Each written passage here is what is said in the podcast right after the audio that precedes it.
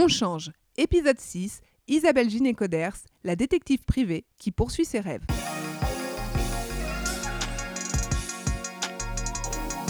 Allez, go On change Quand on l'a rencontrée, une lumière s'est allumée chez elle et moi. Une détective privée. Hélé croyait que ça n'existait pas, et moi, mille questions se sont bousculées dans ma tête. Avec Hélé, on n'a pas eu besoin de se parler. Il fallait finir la saison avec Isabelle. À travers cet épisode, nous allons enquêter pour qu'elle nous délivre les ficelles de son métier et pour entrer dans le monde de l'investigation. Isabelle, loin de l'image d'un détective privé que nous pouvons avoir, a l'air d'être une personne avec des engagements. Si vous avez aimé cet épisode, laissez-nous des commentaires, des likes, des avis sur les plateformes, abonnez-vous et surtout partagez autour de vous, et merci pour ça. Maintenant, je vous en dis pas plus, découvrez et écoutez ce dernier épisode de la saison des Invisibles. Éléonore donne la parole à notre sixième invisible. Allez go, on écoute Isabelle. Bonjour Isabelle, Bonjour Éléonore. bienvenue sur le podcast On Change. Je suis ravie de t'accueillir pour clôturer cette saison 1 de notre podcast.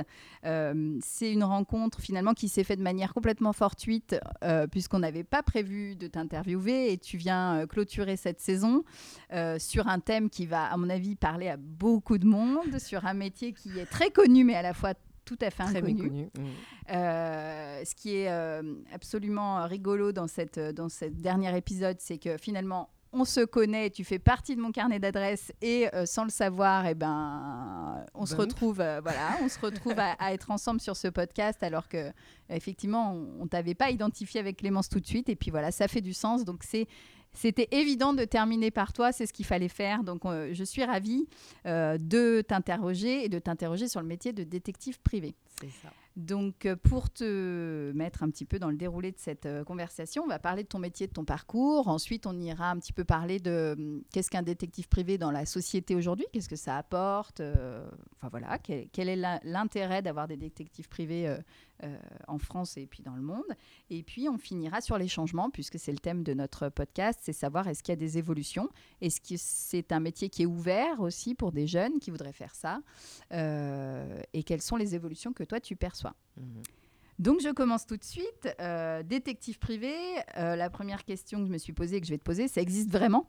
Alors oui, ça existe vraiment. euh, ça existe, euh, je dirais, de, plus en plus parce que le métier maintenant est reconnu. Euh, donc, donc dans le terme de détective privé, c'est vrai qu'il y a beaucoup d'images qui s'assimilent à la profession de détective privé. Pour autant, aujourd'hui, il y a une, je dirais, une appellation légale de la profession, et donc ce sont des agents privés de recherche. Euh, voilà, euh, qu'on appelle aussi enquêteur privé. Donc c'est vrai que le terme de détective est de moins en moins employé, toujours dans des romans fantasmagoriques. Mais, euh, mais concrètement, aujourd'hui, c'est un agent privé de recherche ou un enquêteur privé. ouais. D'accord. Et quand tu dis que ça existe, enfin que ça a été finalement un petit peu certifié ou je sais pas par Tout quelle forme ça, Ouais. ça a pris ce, ce côté officiel, c'est une loi qui est Ouais, passée. D'accord. tout à fait. Et c'est récent? réglemente. Euh, la loi, c'est 2003. Euh, Ouais, donc et elle assez réglemente- récent. ouais, ouais, et, et elle réglemente euh, la profession euh, de détective privé, donc agent privé de recherche.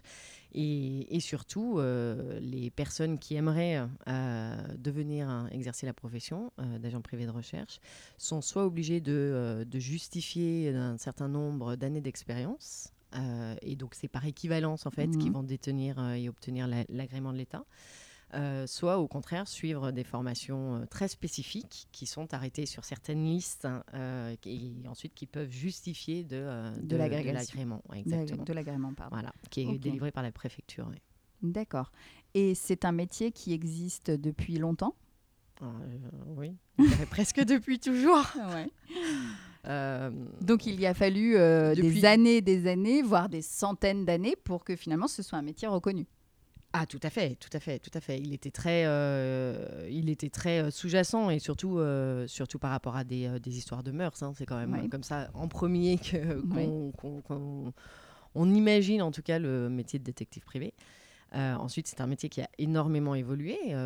Aujourd'hui, les mœurs, c'est une toute petite partie de l'activité des, des enquêteurs de droit privé, euh, puisque euh, aujourd'hui, c'est surtout euh, beaucoup l'entreprise, euh, donc le milieu, euh, ce qu'on appelle corporate, hein, Mhm. euh, sur lesquels ils, ils interviennent grandement. Il y a évidemment toujours des, des- des aspects euh, vie privée hein, euh, des personnes, mais c'est surtout aujourd'hui les entreprises qui. Et tu, les plus gros. et tu penses que c'est ce qui explique justement Ah oui, certainement, cette Ouais, évolution Ouais, et ouais, cette, cette reconnaissance Et puis il fallait aussi il fallait réglementer la profession parce que parce que il y avait quand même eu quelques abus. C'est-à-dire qu'il faut très clairement comprendre que euh, que euh, l'agent privé de recherche il est euh, enfin nous sommes tout à fait égaux. Voilà, on a on a Éléonore, on a Clémence, on a Isabelle autour de la table. Nous avons exactement les mêmes droits. Euh, et les mêmes devoirs. C'est-à-dire que moi, en tant qu'agent privé de recherche, je n'ai aucune, aucun, aucune Aucun- prérogative de pouvoir ouais, public. Euh, mon intérêt dans les investigations, ce n'est pas euh, de lutter contre le terrorisme ou euh, Ouais. ce genre de choses. Donc il est évident qu'on n'a pas les mêmes moyens que euh, la force publique et que le service de renseignement étatique officiel. Donc forcément, il fallait réglementer. Donc on a, on a des moyens d'investigation, Ouais. bien sûr, mais Ouais. ce sont des trucs et astuces, de la débrouillardise, beaucoup de temps, bien sûr, de l'expérience, du réseau, mais, mais certainement pas... euh, mais qui répondent à la loi de monsieur et madame tout eh, le monde. Exactement, nous n'avons aucun pouvoir euh, supplémentaire par rapport aux uns ou aux autres. C'est intéressant dans ce que tu dis parce que j'avais deux questions justement euh, qui recoupent euh, ce, ce que tu viens de nous dire. Euh, premièrement, est-ce qu'il y a une loi, et tu viens d'y répondre, particulière pour les détectives privés ou les agents privés de recherche? Est-ce que vous êtes soumis à une loi qui serait une loi différente et tu viens de dire que non? Et est-ce que euh, agent secret et détective privé, c'est des métiers qui se rejoignent et tu viens de nous dire que vous n'avez pas euh, les compétences. euh, Tout à fait. de- donc, donc, c'est deux métiers qui sont très différents. Ce sont deux métiers qui sont très différents. Alors, évidemment, le, le- le- le trait commun, c'est le renseignement, l'investigation, ça, on, on est tous d'accord. Euh, ceci dit, c'est ce qui est important de bien comprendre, c'est que nous n'avons pas les mêmes objectifs. Ouais. Euh, on, ne, on ne va pas utiliser, et heureusement, les mêmes moyens euh, de lutte contre le terrorisme ou sur une concurrence déloyale. Ouais, Voilà. ouais. Vous n'avez pas les mêmes, euh, les euh, mêmes clients, les mêmes sujets, les mêmes problématiques. Tout à fait. et Notre- donc, nos, euh, nos clients ne, ne sont pas, euh, en tout cas, a priori, la plupart des cas, officiellement, ne sont pas des États. Ouais. Ce sont des intérêts privés, certes très importants et stratégiques, ouais. hein, combien Oui, pour les entreprises, mais on ne lutte pas pour la sécurité des, des populations. Voilà. Et justement, il y a, en parlant de, de la population et de l'intérêt d'un pays ou d'un État, est-ce qu'il y a beaucoup de détectives privés euh, en France? Est-ce que c'est une profession qui... Alors, beaucoup. Euh, toute proportion gardée, oui, nous sommes, euh, enfin oui, la profession de, de détective privé, d'agent privé de recherche est, est quand même nombreuse. Oui. Euh, ensuite, par rapport à d'autres métiers, c'est évident que nous sommes beaucoup moins nombreux. Ouais. Voilà. Ouais, la question sous-jacente, c'est est-ce qu'il y a un fort besoin de la société, du coup, d'enquêter, d'investiguer? Ah oui. Euh, Est-ce qu'il y a une demande qui est énorme et qui est, euh, du coup, euh, prise en charge par une- un petit nombre d'agents privés? Ou est-ce que... euh, Alors, comment oui, ça oui, se oui, passe a- C'est une, à mon sens, hein, en tout cas, Mm. sur l'évolution de la profession, elle est, euh, elle est, elle est forcément en, en progression euh, par rapport à des, des- des nouveautés hein, sur nos sociétés. Euh, alors, je parle surtout société, hein, euh, je veux Oui. dire euh, corporate, Oui. milieu corporate. Mhm. Euh, puisque les sociétés, il y a de plus en plus d'obligations qui pèsent sur ces sociétés. Donc, on, on est sur bah, le devoir de vigilance hein, Mhm. pour les sociétés cotées. On a une loi maintenant anticorruption, la loi Sapin 2, qui oblige les sociétés à, à établir des rapports de Mhm. renseignement, hein, vraiment. Euh, se renseigner en fait avant de signer, ce qu'on appelle Ouais. en anglais les due diligence Ouais. euh, que euh, nos amis québécois ont traduit, puisqu'ils sont beaucoup plus respectueux de la langue française que nous, en audit préalable. Ouais. Donc un audit préalable, que ce soit une acquisition, que ce soit un contrat de sous-traitant, de fournisseur, peu importe. Dans tous les cas, il faut que aujourd'hui les entreprises se renseignent si leurs futurs co-contractants euh, auraient eu des soucis de corruption, de fraude, etc. Si hein, il y a, en effet le rapport euh, eh bien, euh, établit qu'il y a eu euh, des cas de fraude et de corruption, à charge à la société de ne pas traiter avec euh, cette société ou si elle traite avec cette société, en tout cas d'en répondre en termes de conséquences euh, de responsabilité. de responsabilité légale. Donc c'est- vraiment un environnement qui, euh, qui évolue beaucoup, Ouais. qui demande de plus en plus de compétences, parce Oui. qu'aujourd'hui on est quand même bien loin justement Ouais, du, ouais. euh, du détective privé euh, tel qu'on se à la voilà.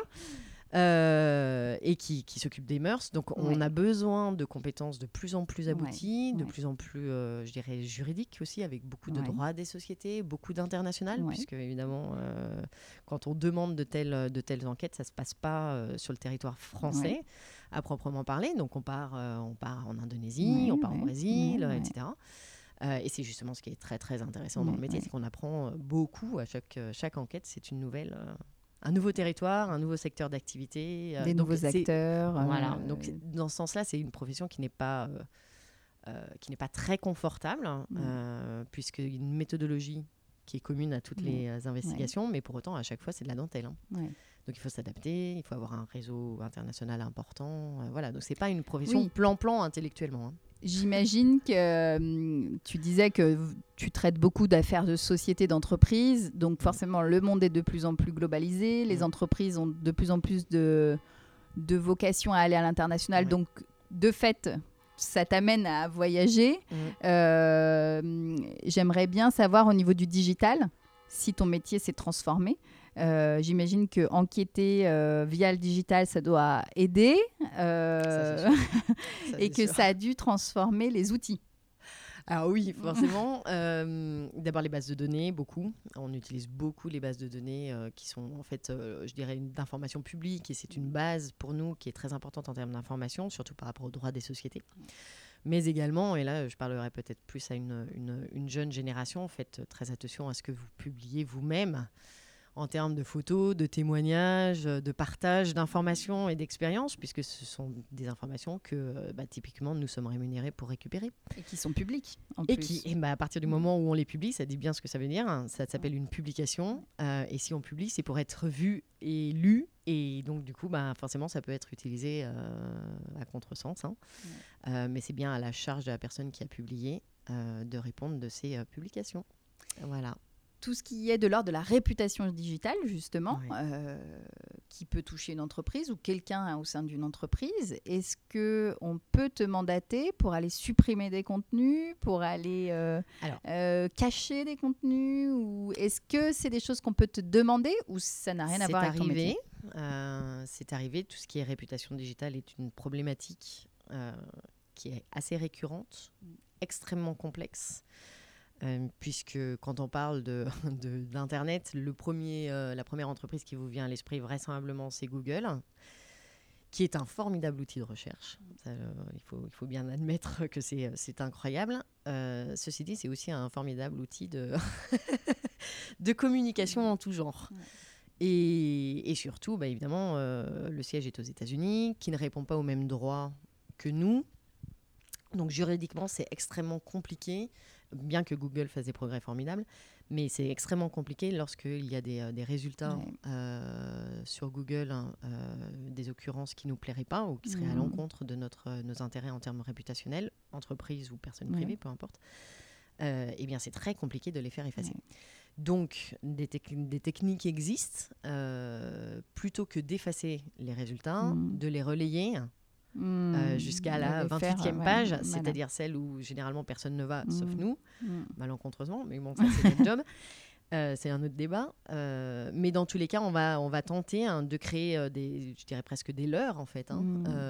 Donc, d'appuyer sur les avantages que pourraient ouais. montrer et démontrer hein, les entreprises et ou l'individu pour que justement ces mauvais résultats soient, euh, soient sur les toutes dernières pages de Google et puis au fur et à mesure que euh, les personnes ne visitent plus ces Mhm. pages-là, donc comme elles sont en dernier, elles vont être moins vues, euh, et bien au fur et à mesure, l'historique va, va s'effacer. bon, Ouais. bien, alors l'historique s'efface en termes de, Ouais, de, de de visibilité. publication immédiate, Hmm, mais, mais. Google conservera évidemment toujours les, les pages.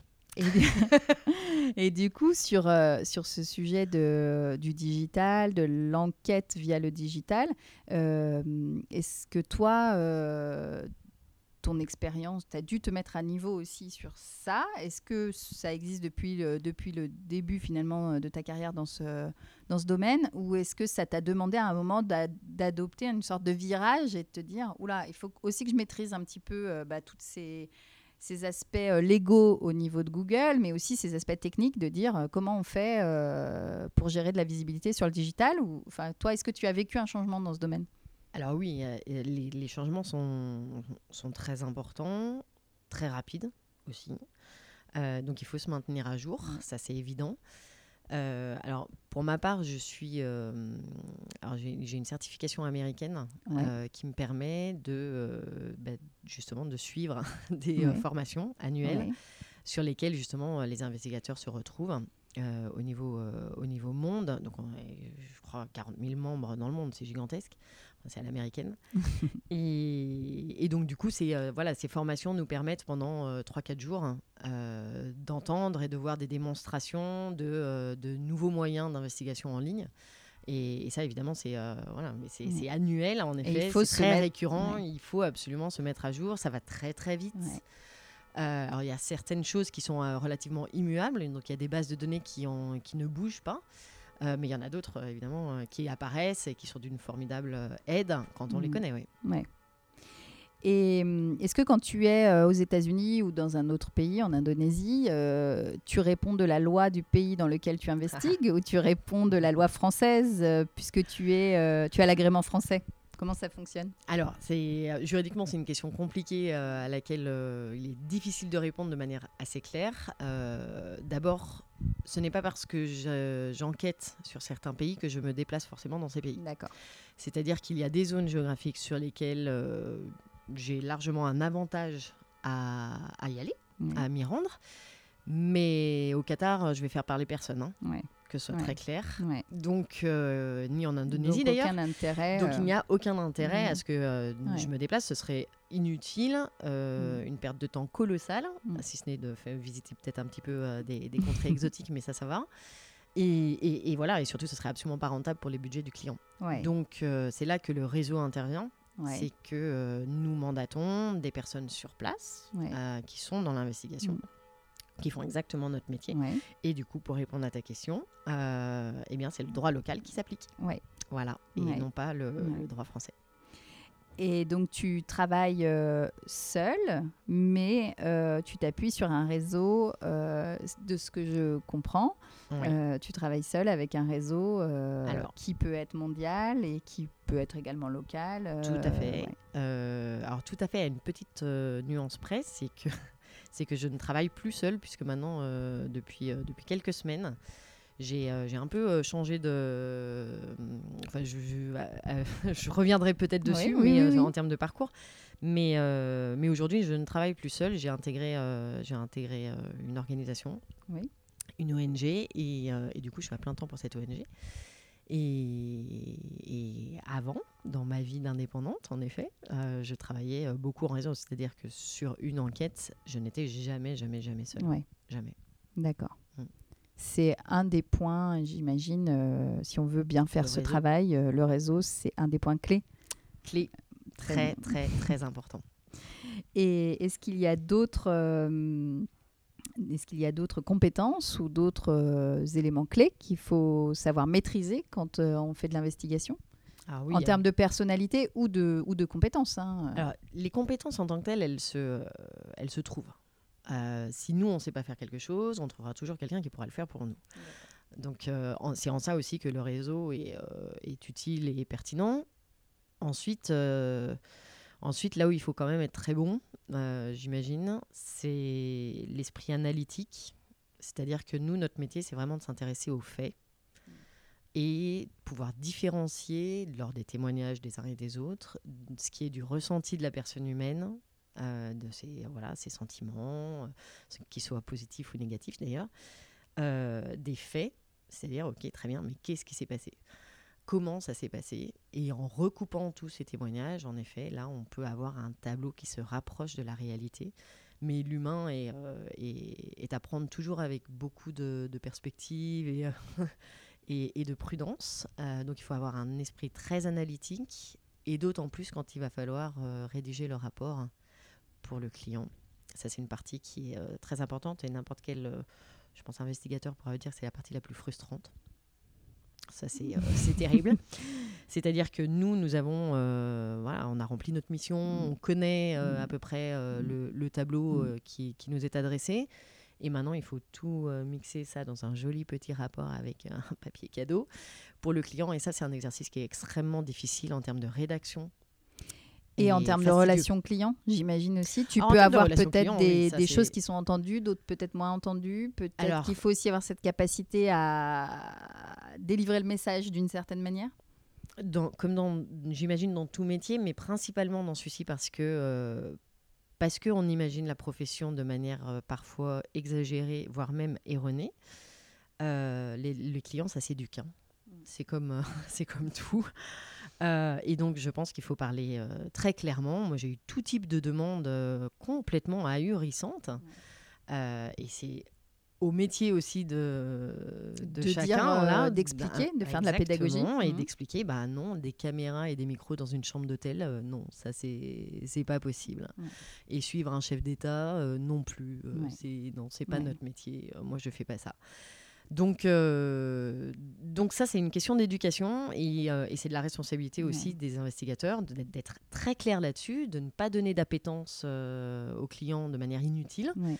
Un- une bonne investigation, ça se fait pas en 48 heures. Ouais. Euh, généralement, les investigations, euh, un classique euh, audit préalable euh, Mhm. sur une société, euh, c'est 4 à 6 semaines euh, entre euh, le moment où on- le contrat est signé et euh, jusqu'à la remise du rapport. Ce qui, C'est long. Ce qui paraît pas euh, si long non plus que ça. c'est pas si long, mais, Ouais. euh, mais c'est autre chose que euh, voilà, l'investigation. Elle n'est Ouais, pas à ouais. décrocher son téléphone et euh, pas Et, que et ça. quoi. obtenir trois réponses et- Exactement. et, rédiger un rapport qui va dans le sens pas de un fichier bancaire hein, qui va beaucoup vous renseigner sur la solvabilité des uns ou des autres. Hein. Les virements, ça part dans un sens, ça repart dans l'autre.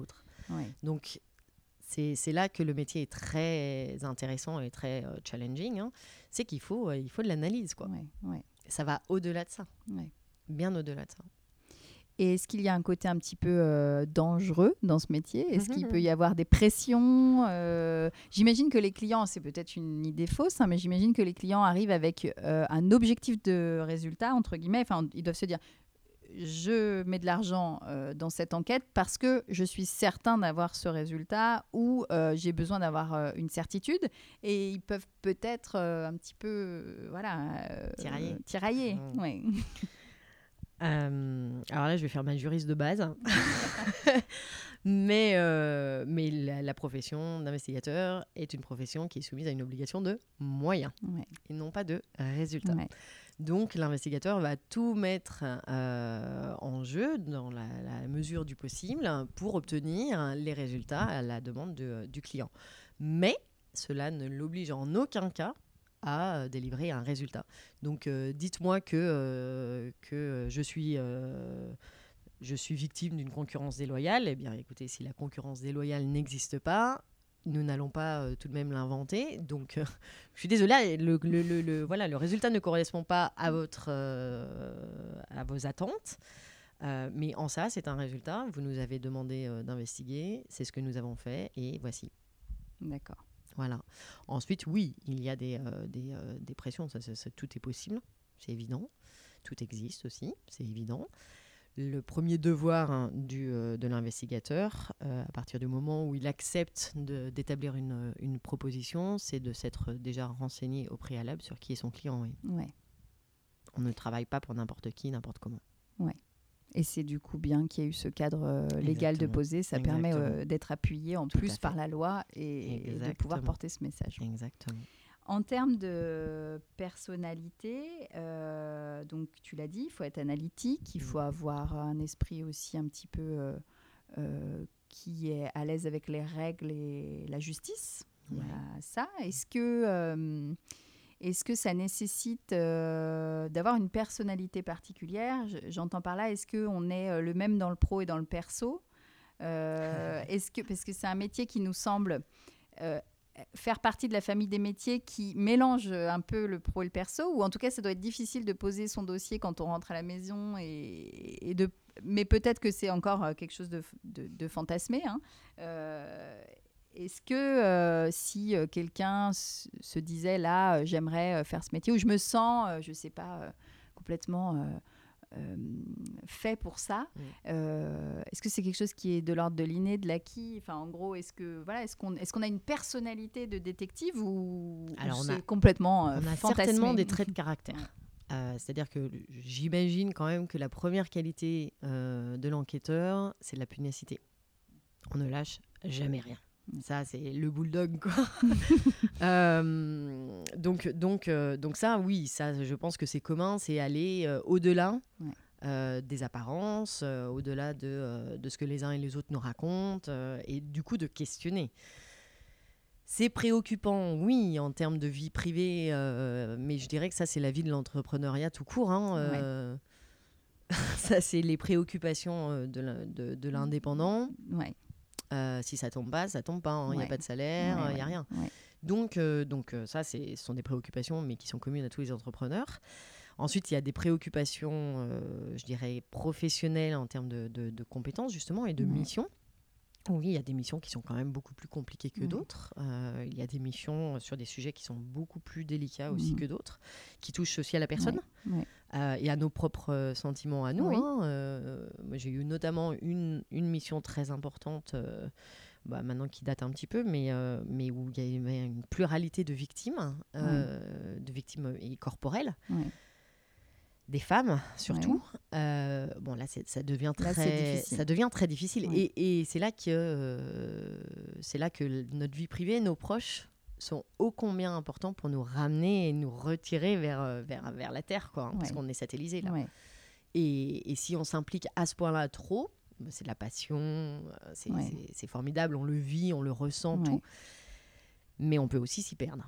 Donc ce n'est qu'un métier, euh, certes très incarné, mais ce n'est qu'un métier. Euh, donc il faut, il faut être très vigilant sur euh, ne pas tout mélanger non plus. Ouais. Et puis par rapport à, hum, j'irai entre le métier et notre vie euh, personnelle, le dernier, la dernière chose, euh, c'est que bah, les cordonniers sont toujours les plus mal chaussés. Ouais. Et donc, c'est pas parce qu'on exerce cette profession d'investigation qu'on se renseigne sur tout le monde. Loin de là. Ouais. Euh, donc voilà, donc Et on puis se fait avoir que euh, tu, comme tu n'as pas, tu n'as pas le temps en plus d'investiguer non plus, sur tout ton non plus, entourage. non plus. Alors parfois ça comporte certains intérêts, je vous l'accorde, mais euh, mais bon, c'est pas parce que voilà, faut pas être Ouais, non ouais, plus ouais. paranoïaque, Ouais, il faut ouais. pas être naïf et il faut pas être paranoïaque. Donc c'est une, une, une, euh, une juste mesure et une balance qu'il faut euh, tenir, qui n'est pas toujours évidente. Il y aura des déséquilibres, hein, c'est c'est certain. Euh, mais voilà, il faut il faut tenter de, de revenir sur terre. Et dans ton métier, dans tout ce que tu as pu faire, ce que tu as préféré, c'est quoi? Tu viens de nous parler d'un moment très fort euh, avec cette problématique Mm. autour des femmes qui a été très impactant et c'est Très normal. Est-ce que euh, c'est ça que tu étais allé chercher en faisant ce métier? Euh, Est-ce que c'est ça qui te plaît? Euh, ou est-ce que c'est euh, bah, le côté pugnace, arriver à atteindre un objectif? Est-ce que qu'est-ce qui t'a plu dans ce métier? Je pense que c'est un ensemble, un ensemble de choses. Tout ce que, tout ce que tu as prononcé, je m'y reconnais. Ensuite, c'est une évolution. Ce premier, euh, cette première expérience avec euh, justement concernant euh, ces, ces- ces femmes victimes, ça m'a quand même un peu ouvert les yeux, je dirais, sur, sur ce que je voulais faire et le sens que je voulais donner à, à- à mon métier. Et du coup, ça m'a quand même un petit peu téléguidé sur euh, ce que je fais aujourd'hui, donc, euh, puisque, euh, puisque j'en avais un petit peu marre du corporate à un moment donné. Enfin, non pas marre, parce que c'est c'est toujours très très intéressant intellectuellement, mais, mais voilà, grâce à ce cas, j'ai... Mais besoin de donner du sens C'est ça, au-delà de la compétence, donner du sens à, à ton expertise. Et puis, j'avais un peu fait le tour aussi Ouais. de tout ce que je pouvais offrir en termes de compétences à mes clients. Et donc, euh, j'avais juste envie de faire autre chose, hein, soyons euh, honnêtes. Euh, Et du coup, alors, autre chose dans euh, l'investigation, c'est quand même assez compliqué. Et donc, je me suis dit, bah, tiens, ce qui me plairait, euh, ce sont les organisations internationales et, euh, et les ONG. Donc, grosso modo, euh, j'englobe tout le monde, euh, le milieu humanitaire. Ouais. Et donc, euh, par euh, pugnacité, j'ai beaucoup travaillé, j'ai fait la rencontre euh, d'une société qui est euh, basée en Nouvelle-Zélande, Ouais. rien que ça. J'ai juste traversé la Terre, bon, c'est pas grave. Euh, et, et là, qui a été euh, fondée euh, par, par des anciens investigateurs en fait, de l'ONU. D'accord. Et je me suis dit, bah voilà, c'est, euh, je veux faire ça, je veux hein, travailler toujours dans l'investigation, mais dans le milieu humanitaire. Ouais. Et donc, j'ai travaillé avec cette société néo-zélandaise pendant, pendant cinq ans. Et jusqu'à ce que, bah voilà, depuis assez récemment, quelques semaines là, j'ai rejoint la Fédération internationale de la Croix-Rouge à Genève. Et du Croissant Rouge, pardon. Oui. À Genève, euh, en tant que euh, bah, enquêtrice senior, donc euh, ce qu'on appelle les senior investigator. Et, et voilà, et là, c'est du 100% humanitaire. Donc, on est toujours dans l'investigation. On est maintenant de plus en plus éloigné du détective Oui. privé comme Oui. on, on- on l'entend, mais il faut bien comprendre que dans le milieu humanitaire, c'est pas parce qu'on est dans un milieu supposé euh, pour faire le bien qu'il n'y a il y a moins d'exactions et de, et, de, et de problématiques euh, voilà. Sauf que c'est pas c'est pas du tout la même euh, c'est pas du tout la même chose. On est encore dans le milieu euh, bien sûr de l'enquête. Ouais. euh, mais tout l'environnement est extrêmement différent. Les zones géographiques sont ô combien différentes hein. Ouais. on n'enquête pas aux États-Unis comme on enquête au Nigeria. Et, et donc ça c'est un grand changement que je recherchais. Et, et voilà à nouveau pugnacité hein, il faut croire en ses rêves. Et, voilà. Et donc pour, pour ma part réaliser Réalisé, et j'imagine que euh, tu trouves du sens.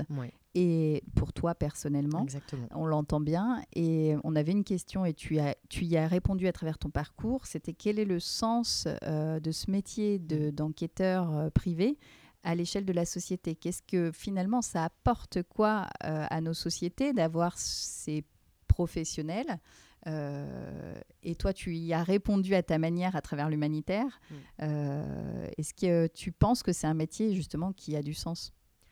Ah oui. Alors là, euh, alors dans l'humanitaire, je dirais euh, jackpot. Euh, ensuite, sur, le- sur euh, l'enquête primée, euh, oui, oui, le métier a du sens.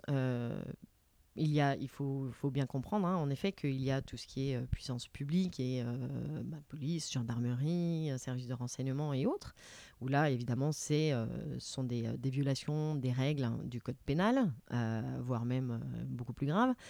Mais, mais ça, c'est- voilà, ce sont les pouvoirs publics qui s'en occupent. Ensuite, quand, quand on est sur du code civil, du code de commerce, hein, ben là, personne ne s'en occupe. En fait, le marché est complètement Ouais, libre, ouais, euh, si je puis dire. Donc, bien sûr, il y a les avocats, mais les avocats, ils, ils sont là pour, euh, pour utiliser des arguments juridiques, pour défendre un dossier devant des magistrats face à un autre avocat. Mais dans l'enquête, c'est-à-dire le terme de renseignement, qui va défendre les intérêts euh, de Mhm, l'entreprise, mhm. qui va aller chercher les éléments qui vont Mhm, faire que l'avocat va pouvoir euh, baser sa plaidoirie dessus et son dossier Ouais, dessus. ouais. Et ça, c'est l'enquêteur privé. Ouais. Et c'est évidemment ce sont pas nos pouvoirs publics qui ont bien d'autres sujets à gérer. Euh, et ça, ben voilà, c'est le marché de, de l'enquêteur privé. Et c'est là qu'il est, euh, qu'il est primordial de pouvoir défendre nos sociétés. Alors non seulement euh, évidemment euh, de concurrence euh, sur notre propre sol, mais aussi euh, vis-à-vis de l'étranger. Il faut être, Ouais, ouais. il faut être très clair. On a des, des, des entreprises étrangères qui viennent faire leur marché sur, sur le sol français avec des actions plus ou moins éthiques, on va dire. Et bien là, il faut absolument pouvoir euh, rassembler les éléments pour, euh, pour défendre nos propres entreprises. Et quand on défend nos propres entreprises, eh bien c'est euh, c'est tout l'argent qu'elles ne vont pas perdre Donc, en termes de chiffre d'affaires, économique et social, exactement, des maintenu, emplois, ouais. etc., etc. Ouais. Et, et c'est pour ça que en fait l'enquêteur privé est un maillon euh, d'une chaîne qui est euh, économique qui est extrêmement importante et malheureusement on ne lui donne pas, je pense, suffisamment le, le rôle que ces femmes et ces hommes méritent. oui.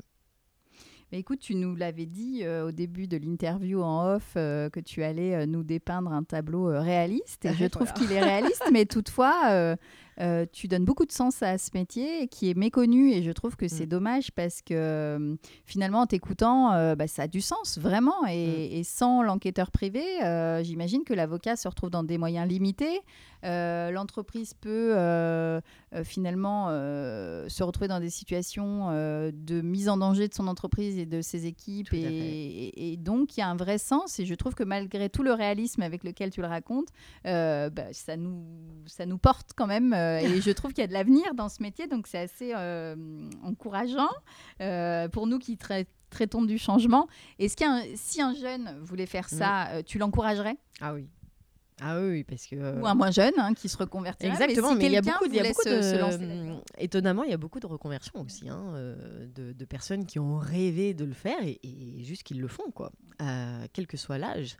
À nouveau, euh, il faut, euh, il faut croire en ses rêves, il faut, euh, il faut faire en sorte que bah, de se donner les moyens, hein, évidemment, de, de les réaliser, mais, mais tout est possible. Et, Et il faut, il faut foncer. Si on, si on a envie de, de faire ce métier, euh, il faut se renseigner sur les formations qui existent. Euh, attention, toutes les formations ne sont pas reconnues pour le futur agrément euh, que la personne pourra éventuellement demander.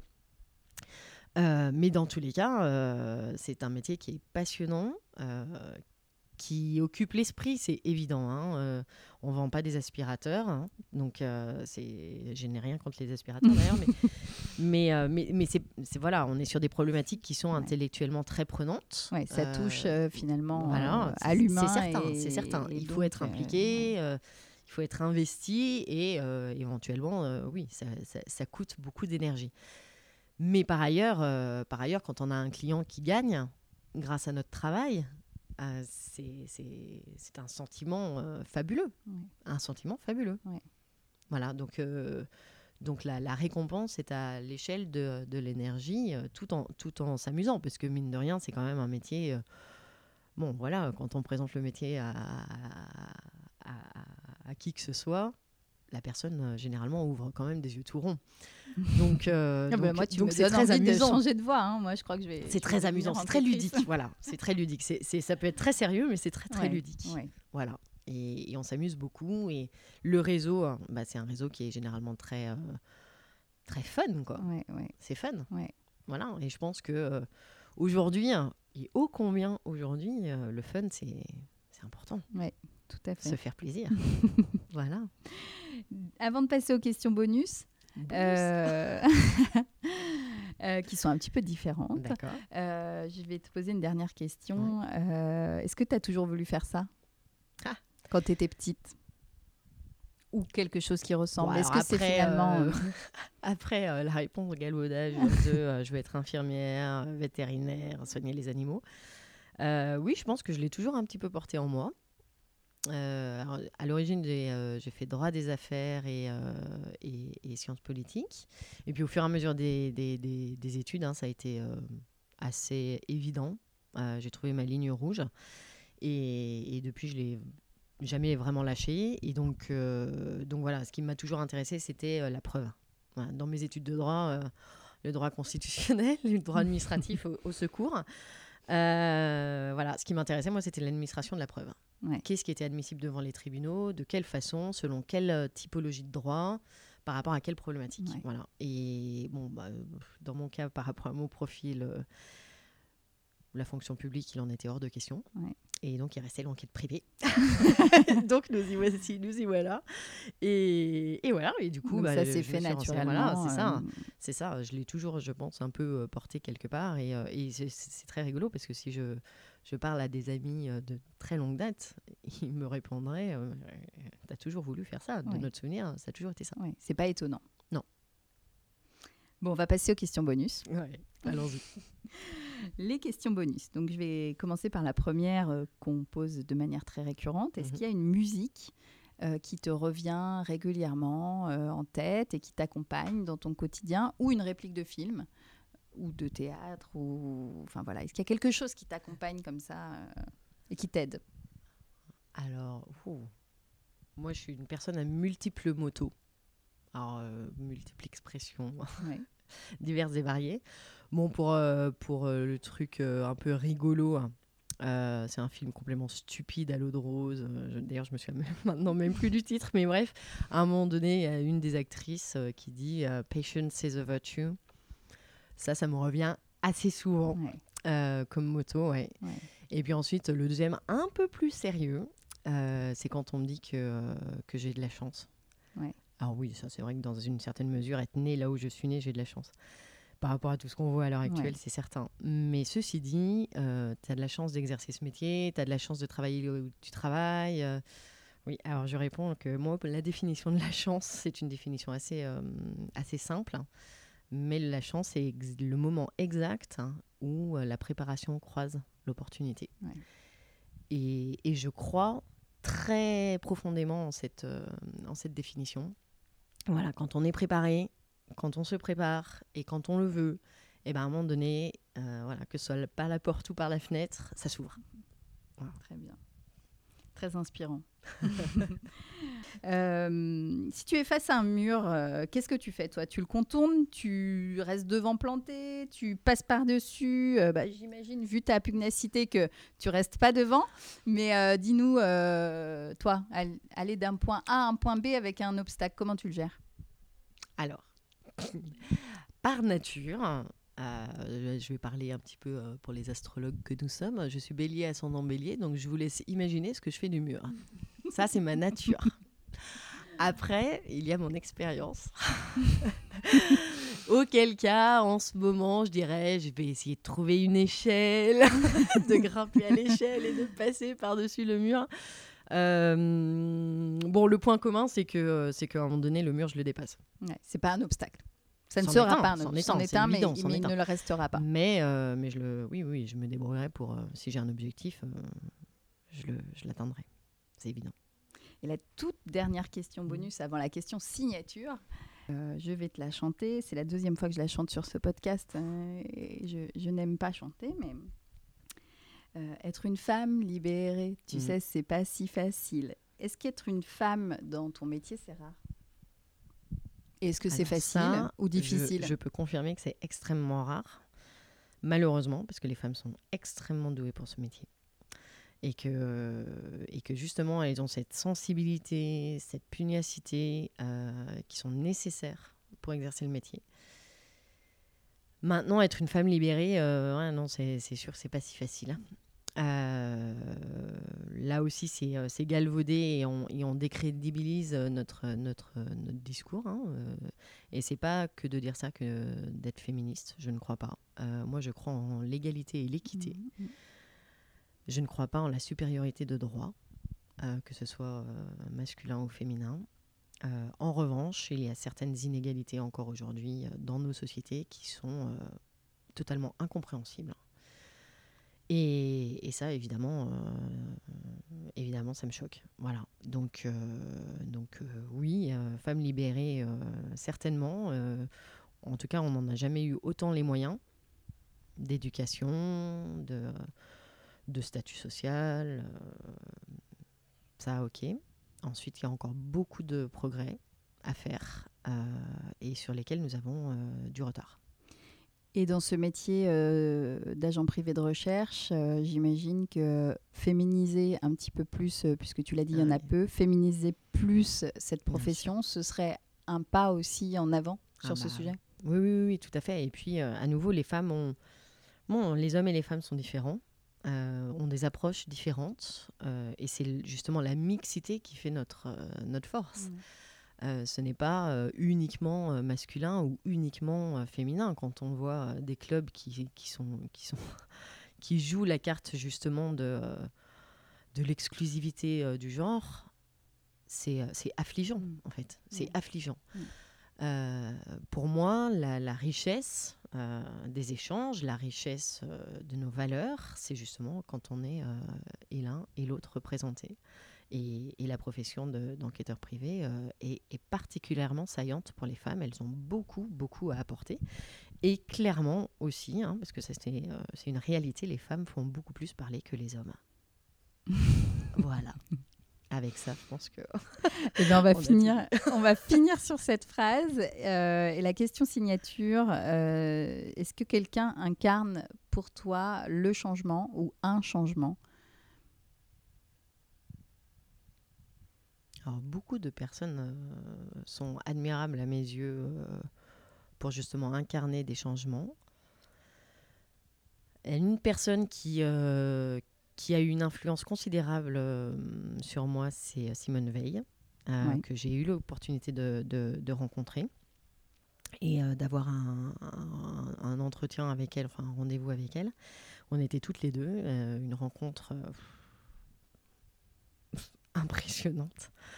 Euh, et je conserve d'elle euh, une phrase où, euh, où j'ai dû prononcer, parce que j'étais étudiante et c'était une association pour laquelle j'étais présidente à l'époque. Et, du coup, on a organisé un, événement, bref, un concours de plaidoirie. Elle avait accepté d'être d'être présidente de notre jury.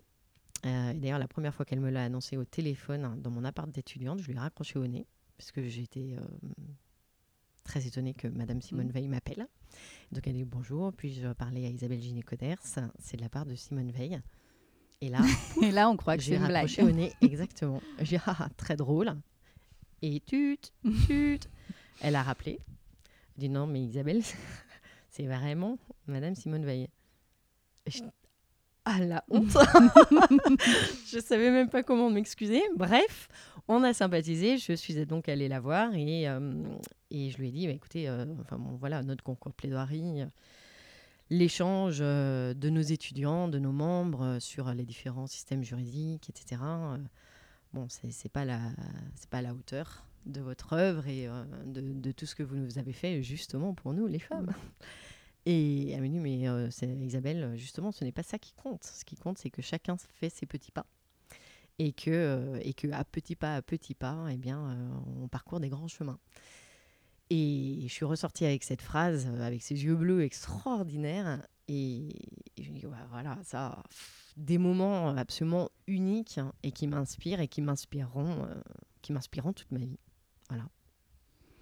Merci beaucoup. Isabelle, c'est difficile d'ajouter quelque chose après ça.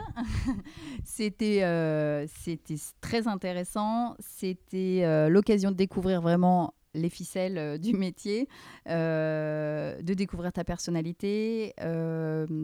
J'ai trouvé que voilà, on a passé par plein d'émotions et plein d'anecdotes euh, qui sont hyper intéressantes. J'espère que ça donnera envie à des gens qui nous écoutent aussi, de hein. connaître ce métier, de l'approfondir, euh, Mm, de faire appel aussi euh, à des enquêteurs privés, euh, de lever des barrières peut-être, mm. et puis ou de se lancer dans cette carrière-là. Voilà, et puis ben, j'espère que ça aura plu aux gens qui nous écoutent. Et je te remercie encore vraiment beaucoup. Voilà, avec plaisir, avec plaisir. Merci à vous. C'était une conversation pleine d'émotions positives. Un grand merci Isabelle pour nous avoir livré les secrets de ce métier si inconnu pour nous. Pour, être honnête, je ne m'attendais pas à ce que ce métier soit si passionnant et si dédié à défendre les droits des femmes et des hommes. Hélé le disait très bien. Même si le tableau dépeint n'a pas toujours l'air rose, Isabelle a su nous montrer cette pugnacité, cet esprit d'analyse, cette détermination et surtout sa passion à travers cet épisode. Elle nous a aussi beaucoup dit que si on croit en ses rêves, il faut se donner les moyens pour y accéder. Grâce à ses convictions, elle a aujourd'hui donné encore plus de sens à son métier en le faisant basculer vers l'humanitaire. Je vais finir en la citant simplement parce que cette citation m'a beaucoup plu. La chance, c'est le moment exact où la préparation croise l'opportunité. Quand on le veut et qu'on est préparé, que ce soit par la porte ou par la fenêtre, ça s'ouvre. Allez, go. On change